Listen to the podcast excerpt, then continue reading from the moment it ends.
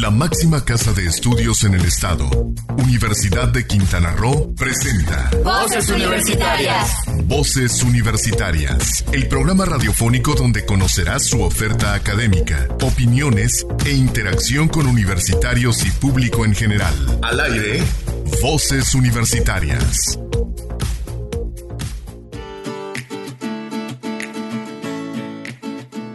Las 4 de la tarde, hora de iniciar Voces Universitarias Radio, el programa de vinculación de la Universidad de Quintana Roo con la comunidad quintanarroense, con la comunidad universitaria hasta donde nos esté escuchando, muchísimas gracias, les agradecemos mucho este día su presencia a través de las frecuencias de Sol Estéreo, ya sea por el FM, a través del 899 o a través de la M, el 810 de la M, o si usted lo prefiere, a través de la página web www.sol899.com. Le agradecemos mucho su presencia y este día tenemos un programa bastante interesante para usted. Este día lo vamos a dedicar en los sabías que y en lo que es el el, el, programa a lo que es el Día Internacional de la No Violencia contra la Mujer. Este es un, se celebró ayer, ayer 25 de noviembre, y nos parece importante retomarlo y hacerlo, este, presentar algunos datos al respecto. Pareciera ser que se ha avanzado mucho, pero la verdad es que no se ha avanzado más. Y muchos estados del mundo dos de cada tres apenas están eh, con leyes a favor de las mujeres o en contra de la violencia contra las mujeres. Entonces sí, falta mucho por hacer por, y por eso decidimos tomar en cuenta este día. Tenemos todas nuestras acciones de siempre, nuestra entrevista, tenemos también nuestros sabías qué, tenemos nuestra eh, Ciencia en México, tenemos en fin todas las secciones que semana a semana le presentamos. Agradecemos mucho a quienes siempre hacen posible este programa, como son las voces de Silsa Jaimes, Cristina Cumul, Kiko Castañeda, Nicole Sánchez, les agradecemos muchísimo. Mi nombre es Héctor Zacarías, ya lo sabe, y pues estaré con mucho gusto estar acompañándolo la próxima hora hasta las 5 de la tarde aquí en los micrófonos de Sol Estéreo. ¿En qué les parece si nos vamos con nuestra primera efeméride musical? Este día deseamos feliz cumpleaños a Anna May Bullock, nacida en Tennessee. Un día como hoy, pero de 1939, hace 81 años. Anna May es mejor conocida con el nombre artístico de Tina Turner cantante, compositora, bailarina, actriz y coreógrafa que actualmente es de nacionalidad suiza, pero nacida en los Estados Unidos, cuya carrera se desarrolló durante más de 50 años, además de ser una de las principales y mayores componentes del rock. Es considerada por muchos como la reina del rock. Se retiró del escenario en 2009 a la edad de 70 años después de una carrera musical de más de 50, como les decíamos. Echemos su super éxito ¿Qué tiene que ver el amor con esto? de 1984, de la autoría de Graham Hamilton y bajo la interpretación de Tina Turner. Después de la melodía vamos a nuestro primer ¿Sabías qué? sobre el Día Internacional de Eliminación de la Violencia contra la Mujer y tras una pausa regresamos aquí a Voces Universitarias Radio por Sol Estéreo.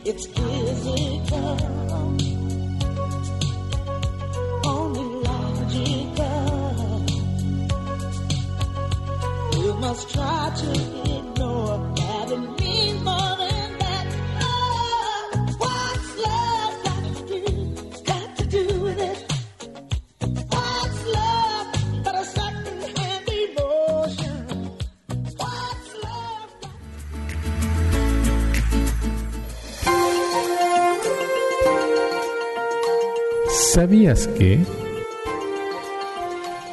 Aunque de manera extraoficial, los orígenes de este día se remontan a 1981, cuando militantes y activistas en favor del derecho de la mujer lanzaban sus protestas ante la violencia de género, este día tiene su origen más remoto en las hermanas Mirabal, tres activistas políticas de la República Dominicana que fueron brutalmente asesinadas en 1960 por orden del gobernante dominicano Rafael Trujillo.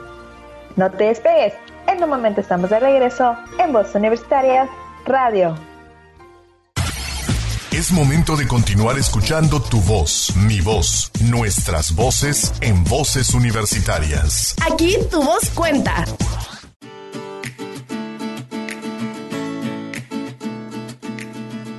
Regresamos a Voz Universitaria Radio y ahora vamos con el espacio mm, que generalmente le tenemos una entrevista. La semana pasada les eh, teníamos una entrevista con la licenciada Maite Salazar Loría, titular de la Unidad de Igualdad e Inclusión, quien nos platicaba que íbamos a iba a tener la universidad una jornada universitaria con respecto a la violencia de la mujer, sobre todo para dar a conocer y eh, mm, para conocer de lo que es la nueva legislación, los cambios que hay a la ley de acceso a una vida libre de violencia para las mujeres y el Código Penal del Estado de Quintana Roo, en donde se tipifican algunos delitos de violencia cibernética o digital.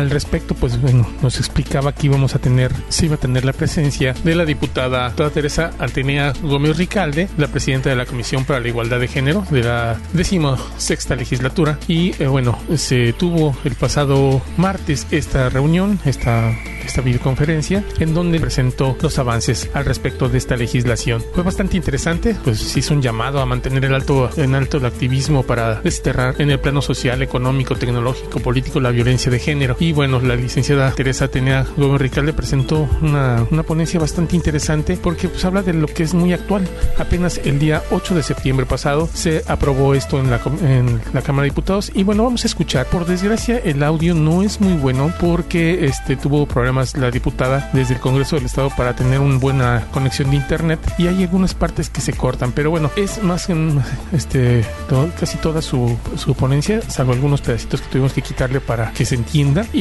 pues bueno, ojalá que lo puedan escuchar y lo vean, sobre todo que hagamos conciencia de eh, estos cambios en la legislación y que compartir una fotografía íntima, compartir algunos eh, detalles, conversaciones, textos, en fin, todo material digital que sea de uso privado entre dos personas y no haya el consentimiento de la otra, estamos incurriendo ya en un delito, un delito cibernético, un delito penal, está ya tipificado en el Código Penal, así que vamos a escuchar con atención a la diputada Gómez Ricalde y continuamos aquí en Voz Universitaria Radio.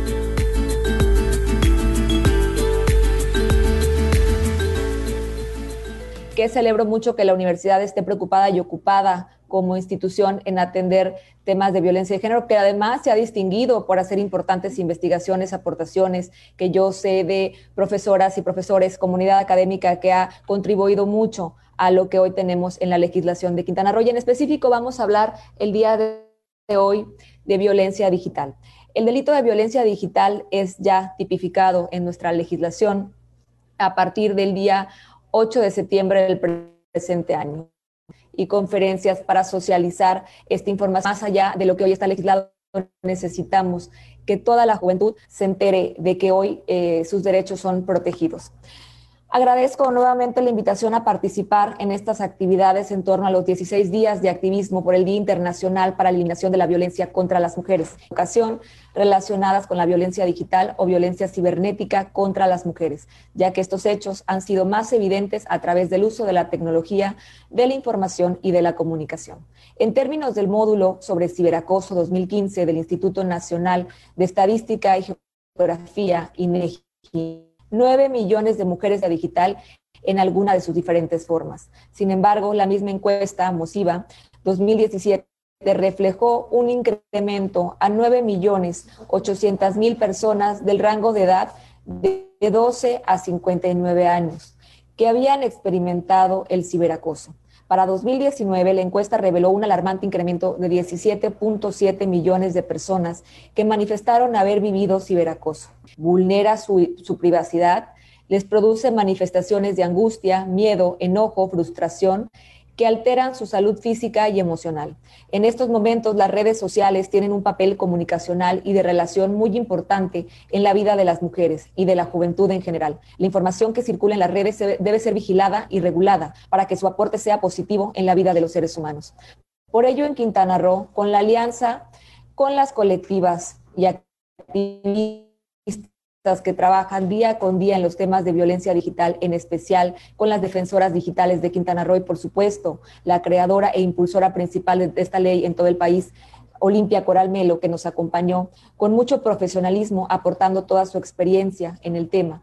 Nos dimos a la tarea de aprobar una iniciativa de reforma de la Ley de Acceso de las Mujeres a una Vida Libre de Violencia y del Código Penal del Estado de Quintana Roo que les presento para que conozcan y eviten este tipo de conductas que les puede llevar a sanciones penales. Empezamos con el capítulo de Violencia digital. La ley de acceso de las mujeres a una vida libre de violencia en el estado de Quintana Roo, ahora a partir de esta reforma del 8 del 5 de septiembre que se publicó el 8 de septiembre de este año en su capítulo tercero bis de la violencia digital, tipifica en el artículo 15 bis a la violencia y la califica como que se entiende por violencia digital todos aquellos actos individuales o colectivos realizados a través de las tecnologías de la información y la comunicación que tengan por objeto o resultado denigrar, discriminar o menoscabar la autoestima, la intimidad o el honor y la dignidad o el derecho a la propia imagen de las mujeres, impidiendo el libre desarrollo de la personalidad.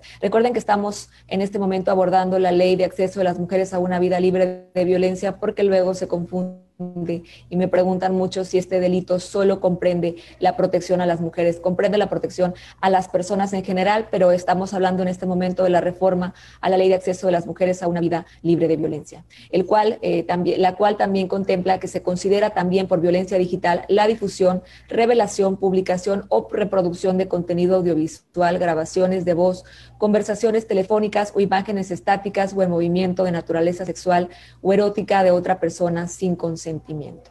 Estábamos hablando de la ley de acceso de las mujeres a una vida libre de violencia, porque esta este conjunto de reformas en el estado de, para el estado de Quintana Roo consistió tanto en las reformas a la ley de acceso de las mujeres a una vida libre de violencia como al Código Penal de nuestro estado. Hace un rato les eh, leía expresamente cómo quedó la reforma de la ley de acceso y ahora nos vamos al Código Penal para el estado de Quintana Roo, que en su artículo octavo Hicimos una reforma al nombre del capítulo, ahora se llama de violencia digital. La fecha de publicación, como les decía, fue el 8 de septiembre en el, decreto número 43 de esta decimosexta legislatura y se reforma la denominación del artículo octavo del título cuarto, delitos contra la libertad y seguridad sexual, a capítulo octavo, violencia digital.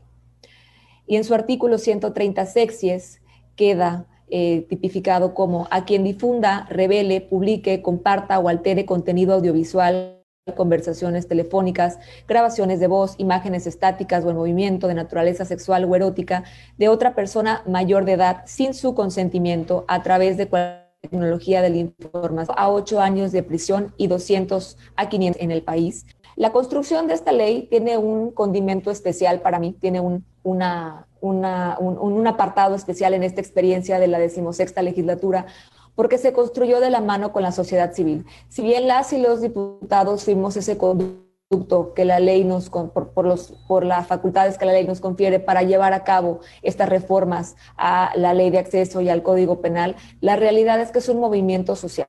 La realidad es que es el resultado de escuchar a las mujeres, a la juventud en general, y quiero resaltar el trabajo tan importante que han hecho la sociedad civil organizada en Quintana Roo, en específico las colectivas unidas, son eh, realmente todas quienes estuvieron aportando. Específicamente trabajamos la redacción de estas reformas con las defensoras digitales de un movimiento social.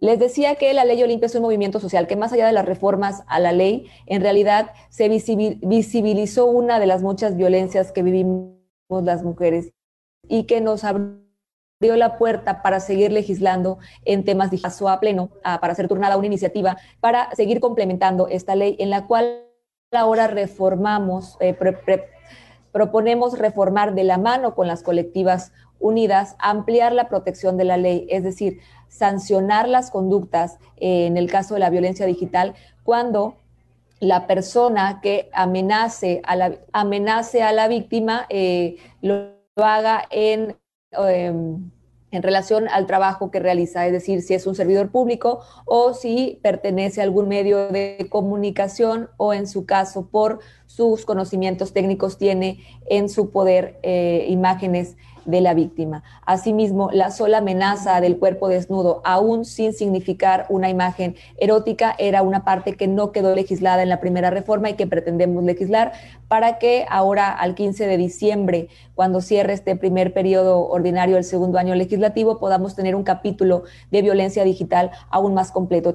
Lo que realmente importa es la prevención y que no hayan más víctimas. Las colectivas y las y los legisladores buscamos erradicar este tipo de violencia al eh, hacerla punible y por supuesto estamos vigilantes de eh, lo que suceda con esta ley. Al ser nueva, estamos vigilantes de los protocolos de atención que se tengan en la fiscalía, en cada una de las instancias a donde las víctimas normalmente acuden a pedir ayuda, para ello les necesitamos a todas y todos ustedes, a las y los estudiantes que estoy segura tienen el compromiso de erradicar las diferentes violencias que vivimos las mujeres y una vez más les felicito y reconozco el esfuerzo de la universidad por abordar el tema de la no violencia hacia la mujer. Sé que será una semana muy productiva para todas y todos ustedes y yo quisiera eh, dejarles una reflexión no esperar hacer lo mucho en, pro de, de, los derechos de las mujeres, no esperar a tener una oportunidad grande para luchar contra la violencia hacia la mujer. hagámoslo en el metro cuadrado que tenemos. Elijamos alguna mujer que tengamos cerca, empoderémosla.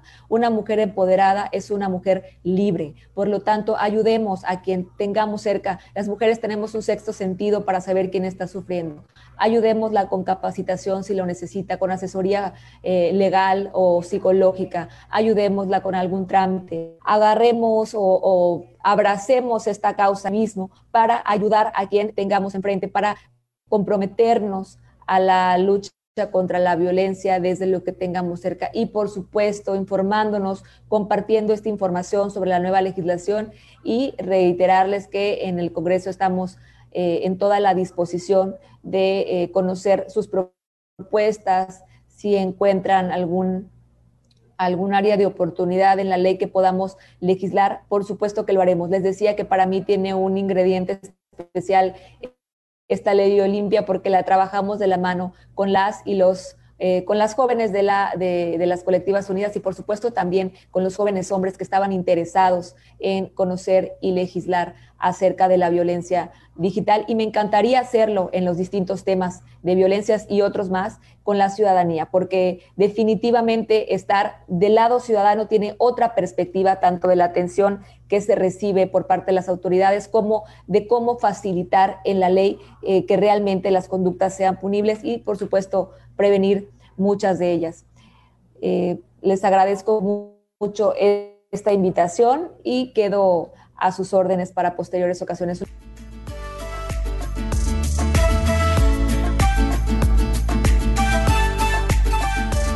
Interesante de verdad porque nos pone de manifiesto que, nos, que son nuevas épocas, que, que el Internet libre no lo es del todo. Y ahora, ¿qué les parece si nos vamos con nuestra segunda efeméride musical? En esta segunda efeméride musical de hoy recordaremos al músico de Seattle, Washington, nacido como John Allen Hendrix y que cambiara su nombre a James Marshall Hendrix, nacido el 27 de noviembre de 1942. Quien mañana, mañana 27, cumpliría 78 años. Estamos hablando del guitarrista Jimi Hendrix, cantante y compositor a pesar de que su carrera profesional solo duró cuatro años, es considerado uno de los guitarristas más influyentes de la historia del rock. El Salón de la Fama del Rock and Roll lo describe como un, indiscutiblemente uno de los músicos más grandes de la historia del rock. Después de la melodía, vamos a nuestro segundo Sabías que es sobre el Día Internacional de Erradicación de la Violencia contra la Mujer. Y tras una pausa, regresamos a Voz Universitaria Radio por Sol Estéreo.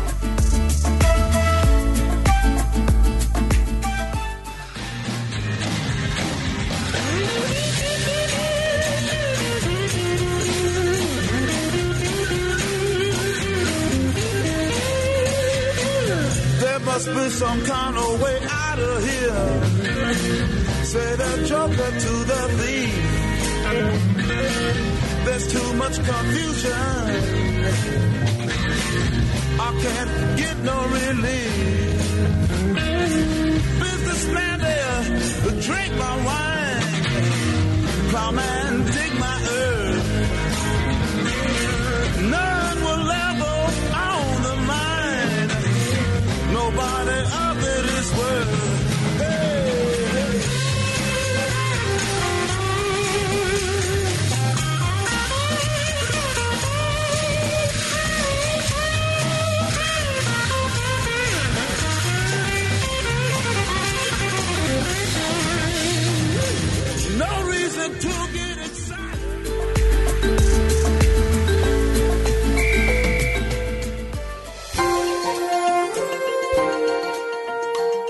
¿Sabías que?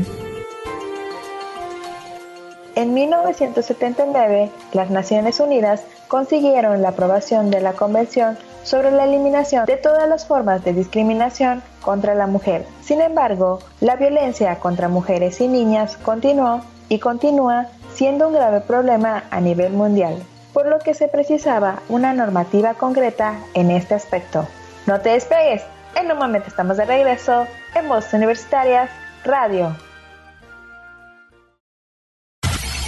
Es momento de continuar escuchando tu voz, mi voz, nuestras voces en voces universitarias. Aquí tu voz cuenta. Regresamos a Voces Universitarias Radio y seguimos con ustedes. Ahora vamos con nuestras secciones de siempre. Empecemos con la efeméride de ciencia y tecnología que nos presenta Nicole Sánchez, en esta ocasión sobre una mujer que dedicó más de 50 años al trabajo sobre, el, sobre las abejas. Así que vamos a escuchar esta efeméride que nos presenta y regresamos aquí a Voz Universitaria Radio por Sol Estéreo.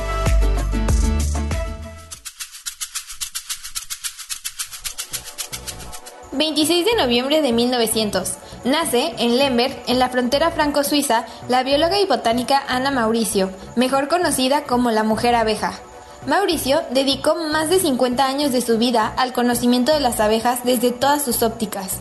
Se doctoró en micología, el estudio de los hongos, un trabajo lejano al de las abejas, sin embargo, un estudio en torno a una infección por hongos potencialmente patógenos para las abejas le llevó al que sería el tema de especialización durante el resto de su vida. En 1928, recién doctorada, Mauricio entró a trabajar en Departamento de Abejas del Instituto Federal de Industria Láctea y Bacteriológica en Liebefeld, y su primera investigación versó sobre el análisis del polen presente en la miel. Este campo científico había nacido en 1895 con una publicación utilizada en muchos laboratorios para verificar el origen geográfico de las partidas de miel, pero seguía siendo un campo meramente empírico. El trabajo de Mauricio, entre otros, completó y dio una nueva dimensión a esta área al introducir el concepto de la tipología de la miel. La tipología de la miel se establece analizando el espectro del polen que contiene, que relaciona cada una con la actividad de cada tipo de abeja y sus alrededores. Realizando este trabajo, Mauricio comenzó a cuestionar la metodología con la que se analizaba el polen Mauricio falleció en Suiza en 1993, a los 93 años. Hasta las últimas décadas de su vida fue considerada como la más reputada socia de la Asociación Internacional de Investigación sobre las Abejas. Con información de mujeresconciencia.com, para Voces Universitarias Radio, informó Nicole Sánchez.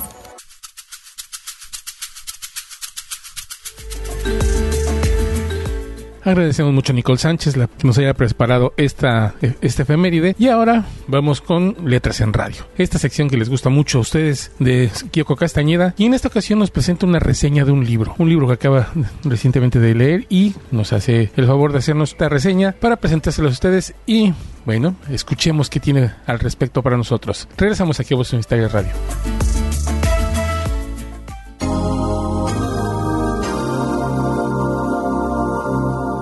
Hola, soy Kyoko Castañeda y estás escuchando Letras en Radio por Voces Universitarias. Nunca sabes quién te está leyendo, quién te está viendo, quién te está pensando ni quién te está olvidando. Anónimo.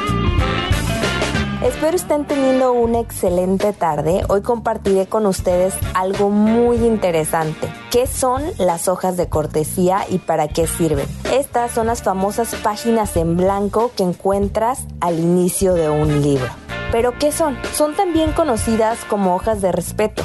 Son aquellas hojas en blanco que se ponen al principio y al final de un libro. Según la edición, son el número de hojas en blanco que se ponen. Pueden llegar hasta cuatro hojas en las ediciones más costosas. Algunas personas consideran que este tipo de hojas son un desperdicio, ya que sabemos que la obtención de papel fomenta la tala de árboles, por lo que dos hojas o más al principio y al final del libro no es totalmente necesaria, ya que esto es una formalidad antigua. Pero ¿dónde surgió? Se podría considerar que esta técnica es más como una tradición y va de generación en generación en el mundo editorial, ya que desde las épocas muy remotas se deja una hoja al menos de cortesía. Sin embargo, esto no ayuda a la estética del libro ni mucho menos a la presentación. Incluso podemos encontrar libros que no traen este tipo de hojas, aunque estos libros serían considerados económicos, ya que los de lujo, como ya mencioné con anterioridad, pueden tener hasta cuatro hojas de cortesía, pero por lo general tienen dos. Se podría considerar un libro mal editado si no incluye estas hojas, ya que no se considera como un desperdicio de hojas. Pero ¿para qué sirven? Estas hojas son muy utilizadas en las bibliotecas públicas. Sin embargo, también sirven como espacios de mensajes para un novio que regala un libro, para los padres que quieren escribir algo a sus hijos. Incluso estas hojas son utilizadas por los autores en las firmas del libro para escribir alguna dedicatoria. Y también son importantes en los trabajos universitarios, ya que son muy útiles. En realidad no es que estas hojas sean importantes o no, se ponen en los libros como simple Sin embargo, como lectora y persona que ha regalado un libro, debo decir que es mejor escribir la hoja de cortesía que buscar un espacio en donde poner la dedicatoria. Además, como ya he mencionado, sirven para trabajos universitarios y es aquí donde el profesor escribe las anotaciones sin dañar el trabajo. Esto principalmente no en libros, sino se piden en los trabajos. Es decir, cuando te pide un maestro un trabajo, siempre tienes que poner al menos una hoja de cortesía. Esto también pasando la tradición del mundo editorial ahora los trabajos académicos. Pero ustedes qué opinarían acerca de las hojas de cortesía? Es algo muy interesante y algo muy controversial, así que espero que el día de hoy hayan aprendido algo acerca de esto y sepan ahora la respuesta de las hojas o las famosas hojas de cortesía. Para voces universitarias, se despide de ustedes Kyoko Castañeda.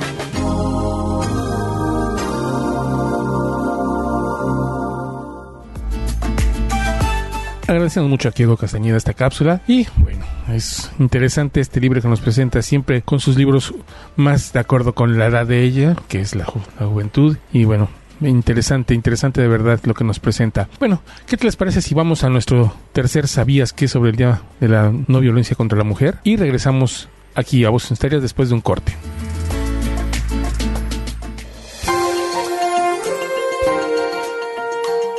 ¿Sabías que...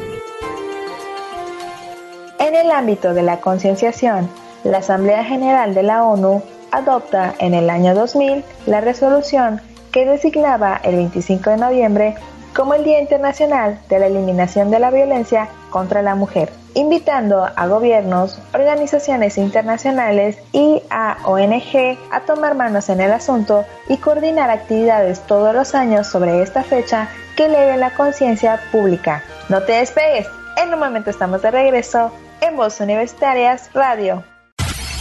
Es momento de continuar escuchando tu voz, mi voz, nuestras voces en voces universitarias. Aquí tu voz cuenta. Regresamos aquí a Voces Universitarias Radio en este jueves 26 de noviembre de 2020 y vamos a seguir con nuestras eh, con las cápsulas que semana a semana le presentamos. En esta ocasión vamos con el Eureka con Silsa Jaimes que nos presenta una cápsula bastante interesante sobre lo que es la diabetes. ¿Será cierto que por un susto nos puede dar diabetes? ¿Será eh, verdad esto? ¿Qué nos dice la ciencia al respecto? Así que vamos a escuchar a Silsa Jaimes en esta cápsula de Eureka. ¡Eureka! Uy, qué miedo, qué susto me dieron, me voy a volver diabético. ¿Cuántas veces hemos escuchado esta expresión del vulgo popular y otras más? Ya que existen muchas creencias respecto a este padecimiento que pasan por generaciones y continúan arraigadas en el inconsciente colectivo. Una de ellas es precisamente que la diabetes puede ser causada por un gran enojo o susto, y que tal creencia impide en muchas ocasiones el control adecuado del tratamiento. El conocimiento científico que se ha alcanzado en las últimas dos décadas ha permitido que los profesionales de la salud tengan mayor precisión en el saber de la función y mecanismo de acción de la diabetes. La diabetes tipo 2 es la forma más común en las personas adultas, aunque está comprobado que también se puede presentar en niños. Este tipo de diabetes obedece a diversos elementos o factores de riesgo que predisponen al individuo a desarrollar este padecimiento. Asimismo, la diabetes es una enfermedad gradual que presenta diferentes etapas antes de manifestarse tal cual. Los especialistas de la Federación Mexicana de Diabetes indican que es probable que una persona no tenga síntomas previos, pero ya existe una falla o descompensación en el organismo. Y cuando se enfrentan a un estado de alarma, estrés o cuando hay una emoción muy fuerte, llámese un enojo, susto o impresión, el cuerpo produce hormonas como la adrenalina, que actúan en contra de la insulina, lo que provoca que los niveles de glucosa se disparen. Es así como se demuestra que no fue el enojo ni el estrés lo que provocó la enfermedad, sino que los niveles de glucosa ya comenzaban a tener alteraciones por las altas concentraciones y la emoción manifestada en ese momento detonó la enfermedad por los factores hormonales ya mencionados. Así queda claro que la diabetes es una enfermedad de automanejo, que es causada por fallas en el metabolismo o por la manera en que el cuerpo utiliza y aprovecha los alimentos, y que las acciones que se deben realizar para su correcto control son directamente hechas por el paciente pero no son las circunstancias como un susto o enojo lo que la provocan, sino que solamente son los detonadores. Con información de Ciencia MX para Voces Universitarias Radio informó Silsa Jaimes. ¡Eureka! Agradecemos mucho a Silsa Jaimes esta cápsula de Eureka bastante interesante porque pues queda claro que ha avanzado muchísimo la ciencia. Tal vez en el pasado eh, se hablaba mucho de que ay nos dio un susto y por eso nos volvimos diabéticos. Pues no es del todo cierto, ¿no? Lo que pasa es que muy probablemente tuvimos, ya teníamos los antecedentes, pero esto fue un detonante más no la causa de la diabetes. Interesante.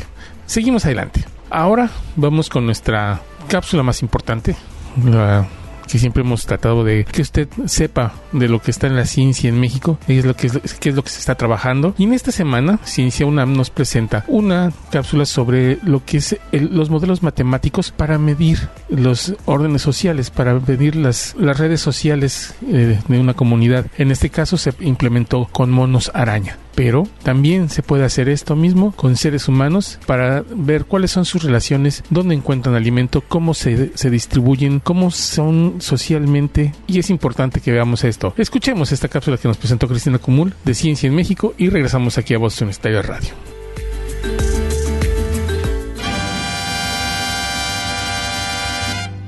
La ciencia en México. El paso del mono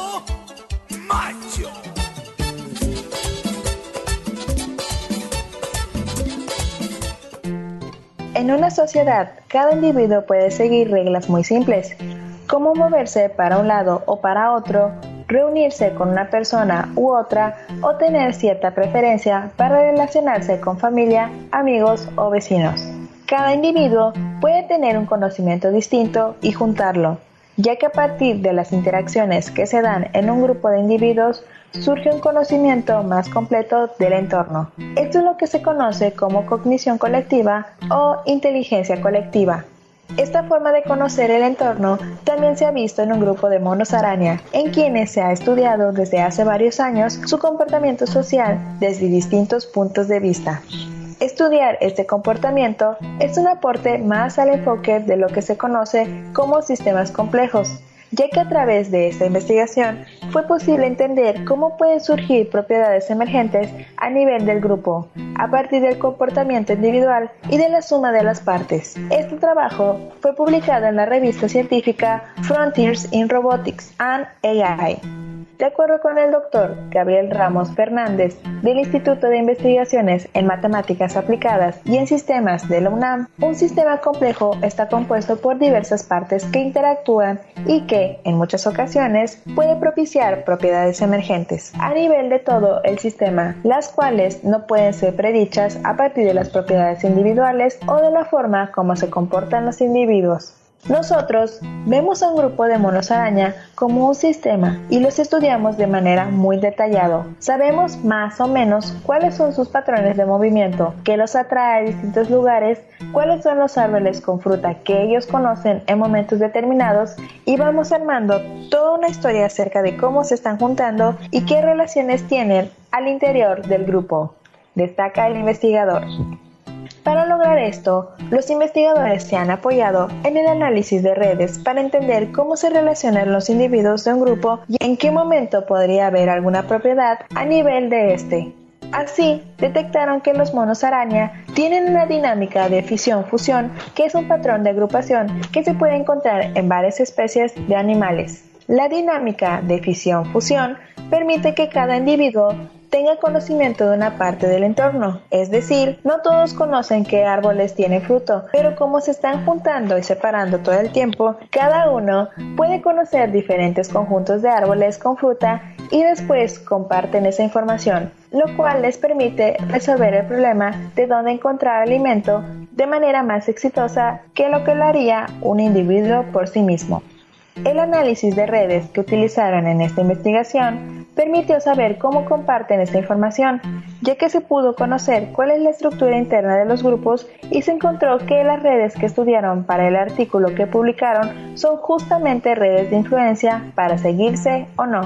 Creemos que, por esta red, es por donde está fluyendo la información. Lo que vemos es que la red está completamente conectada, es decir, no hay un sector de la población o de grupo que esté desconectado de los demás. Esto permite que la información sobre los sitios de alimento fluya entre todo el grupo, a pesar de que nunca están al mismo tiempo juntos. No hay un individuo que tenga un conocimiento más grande que el de los demás y, a pesar de eso, si todos se comportan de acuerdo con esas reglas locales, surge y ahí es donde vienen las propiedades emergentes de los sistemas complejos. Un comportamiento de grupo que es adaptativo, que es justamente seguir o ajustarse de alguna manera a la variación en la distribución y la abundancia de los recursos. Por lo tanto, esta publicación que se hizo en colaboración con Sandra Smith del IMAS y Jessica Flack y David Krakauer del Instituto Santa Fe, ubicado en Estados Unidos y que está dedicado al estudio de los sistemas complejos. También se enfocaron en discutir cuáles son las implicaciones de los resultados para aportar cómo surgen las propiedades de cognición colectiva o inteligencia colectiva. Con información de Ciencia para Voz Universitaria Radio, informó Cristina Comul. Esta cápsula y ahora vamos con nuestro último ¿Sabías qué? sobre el Día de la Erradicación de la Violencia contra la Mujer, que ayer se celebró 25 de noviembre, y con algunos datos duros que nos presenta Cristina Común. Así que escuchemos y después de eso vamos a una pausa para regresar aquí a Voz Universitaria Radio en la parte final del programa.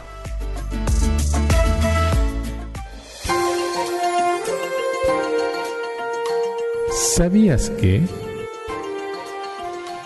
En todo el mundo, una de cada tres mujeres ha sufrido violencia física o sexual, principalmente por parte de un compañero sentimental, donde solo el 52% de las mujeres casadas o que viven en pareja decide libremente sobre las relaciones sexuales, el uso de anticonceptivos y su salud sexual. Como puede verse, aún falta mucho por hacer, un largo camino que recorrer a nivel global, pues hasta el 2020 solo dos de cada tres países han prohibido la violencia doméstica en el mundo. No te despegues, en un momento estamos de regreso en Voz Universitarias Radio. Es momento de continuar escuchando tu voz, mi voz, nuestras voces en voces universitarias. Aquí tu voz cuenta. Continuamos en la parte final de Voces Universitarias. Gracias por seguir con nosotros. Y ahora les tenemos algunos anuncios. Sucede que ayer miércoles 25 alrededor a las 6 de la tarde tuvimos nuestra última nuestra última sesión de la jornada promocional de la Universidad de Quintana Roo aquí en el campus Cozumel con la carrera de lengua inglesa. El maestro Misael Garduño Buenfil así como el, el, maestro Juan Carlos Rodríguez Burgos que es el coordinador de la carrera y el coordinador del CEI el maestro Julio Enrique Romero Fuentes fueron los encargados de dar la información bastante puntual de lo que es esta carrera. Una de las carreras que más eh, demanda tienen actualmente porque hay un mercado laboral fuerte para los maestros de lengua inglesa. Así que, eh, pues fue nuestra nuestra última presencia. Cada miércoles del mes de noviembre estuvimos haciendo una jornada. Empezamos con eh, manejo de recursos naturales, siguió con gestión de servicios turísticos, siguió con mercadotecnia y negocios y terminamos con la licenciatura en lengua inglesa. Nos fue bastante bien. Agradecemos mucho, mucho los bachilleratos que permitieron a los chicos que estuvieran presentes en estas, en estas presentaciones. Fue a través de la plataforma Teams, así que fue totalmente virtual para ah, evitar los problemas. Como sabemos, seguimos en pandemia, seguimos con nuestras sanas distancias y seguimos trabajando en función de que los alumnos no deben de estar en las escuelas hasta que haya semáforo verde. Eso es algo importantísimo y por eso todo lo estamos haciendo a través de las plataformas virtuales. Eso fue ayer. Y hoy, hoy 26 y mañana 27, terminando el programa a las 5 de la tarde, va a empezar lo que es la nueva normalidad de la salud mental. Es un foro en donde se está invitando a todos los profesores, tanto de nivel licenciatura, maestría o del doctorado, a que puedan participar en, este, en estas conferencias. Es se llama La nueva normalidad de la salud mental impartido por la psicóloga Anabel Prevenicoli y la psicóloga Cristel de la Cruz Mazacán, que va a ser hoy, como les decía, y mañana 27 de 5 a 7 pm para que ustedes puedan verlo. Esto es a través de la plataforma Teams. No es necesario este, este tener la, el Teams. Ustedes saben que el Teams es una plataforma que si ustedes ingresan, no hay necesidad que ustedes descarguen nada, lo pueden hacer a través de su navegador web. Solamente si lo hacen a través de un dispositivo móvil, entonces sí ya tendrían que bajar la aplicación, pero no es necesario inscribirse, suscribirse o nada. Es nada más para que ustedes puedan ver las actividades. En fin, así que hoy, en un ratito, de 5 a 7 pm, hoy 26 y mañana 27, nueva normalidad de la salud mental, impartido por las psicólogas Anabel Prevenicoli y Cristal de la Cruz Mazatlán. Así que no se lo pierda. Esto lo organiza la Dirección General de Bienestar Estudiantil a través de la Unidad de Salud Integral. Así que no se lo pierda. Ya nos vamos. Le agradecemos muchísimo su presencia este día. Es importantísimo para nosotros que podamos estar con usted en este programa número 169 de la serie a través de los micrófonos de Sol Estéreo, el programa 37 del año a través de estos micrófonos. Le agradecemos muchísimo. Agradecemos a quienes hacen posible este programa en los controles técnicos. Adrián, muchísimas gracias Adrián por todo tu apoyo. A Silsa Jaimes, a Cristina Común, a Nicole Sánchez, a Kiko Castañeda. Mi nombre es Héctor Zacarías y me dio mucho gusto que me haya acompañado a lo largo de esta hora. Los dejamos en la presencia de Sol Estéreo. Seguimos adelante aquí, como siempre, y nosotros lo esperamos la próxima semana para una edición más de Voces Universitarias por Sol Estéreo. Hasta la próxima.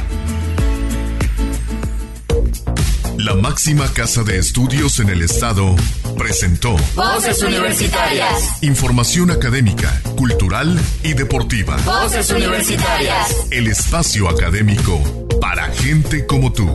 Hasta la próxima.